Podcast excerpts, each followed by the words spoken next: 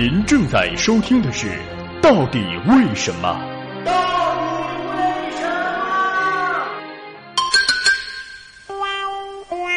么？吃剩菜真的有害吗？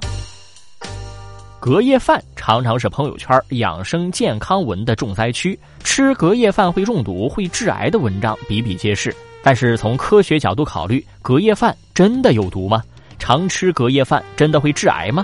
难道饭菜一隔夜就只能倒掉了吗？传言当中，隔夜饭菜之所以有毒致癌，是因为一种叫做亚硝酸盐的物质。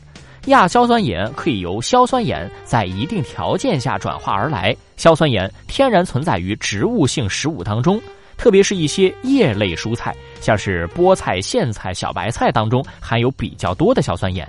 蔬菜当中的硝酸盐可以经过细菌或酶的作用，转化为亚硝酸盐。对于烹调熟的蔬菜，由于本身的酶被杀灭了，所以主要是通过细菌制造出亚硝酸盐来。亚硝酸盐本身具有一定的毒性，当摄入量达到零点二到零点五克时，可以导致中毒。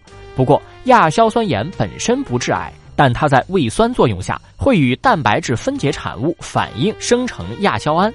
亚硝胺被国际癌症研究机构确认为二 A 类致癌物，意思是人类可能致癌物。摄入过量的亚硝酸盐会增加胃癌的发病风险。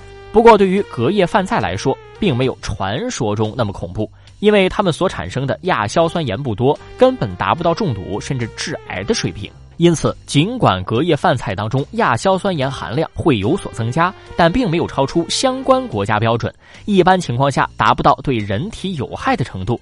如果能做好相关预防措施，就更加不会担心会中毒甚至致癌了。因此，偶尔吃点隔夜饭菜问题不大，但并不鼓励经常吃，特别是在保存不当的情况下，还是存在一定健康风险的。